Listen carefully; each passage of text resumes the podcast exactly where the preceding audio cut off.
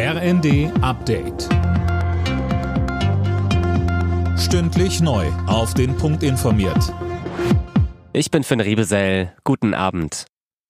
Die deutsche Politik trauert um Wolfgang Schäuble. Der frühere Bundestagspräsident ist im Alter von 81 Jahren gestorben. Kanzler Scholz bezeichnete den CDU-Politiker als scharfen Denker und streitbaren Demokraten.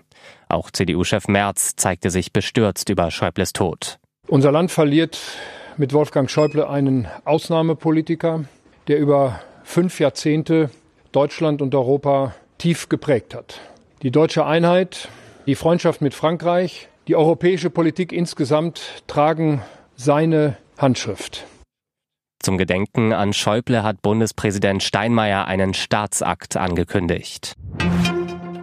Während sich die Lage in einigen Bundesländern weiter entspannt, kämpfen die Einsatzkräfte vor allem in Niedersachsen, Sachsen-Anhalt und Thüringen weiter gegen das Hochwasser.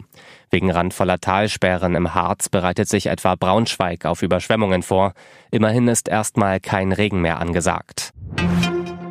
Kurz vor Jahresende ist klar, 2023 wird das wärmste Jahr seit Aufzeichnungsbeginn in Deutschland. Michel Kohlberg, da legt sich der deutsche Wetterdienst schon jetzt fest. Ja, die Durchschnittstemperatur lag bei 10,6 Grad. Schon im vergangenen Jahr war es mit durchschnittlich 10,5 Grad außergewöhnlich warm. Zum Vergleich, zwischen 1961 und 1990 lag der Mittelwert 2,4 Grad niedriger. In Deutschland werden die Temperaturen seit 1881 erfasst. Auch weltweit gesehen war das Jahr das wärmste seit Aufzeichnungsbeginn. Das hatte das EU-Erdbeobachtungsprogramm Copernicus zuletzt mitgeteilt. Mehr Zeit für Familie und Freunde. Das ist der beliebteste Vorsatz fürs kommende Jahr. Knapp zwei Drittel haben sich das laut einer Umfrage für die Krankenkasse DAK fest vorgenommen.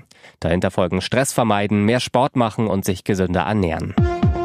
Alle Nachrichten auf rnd.de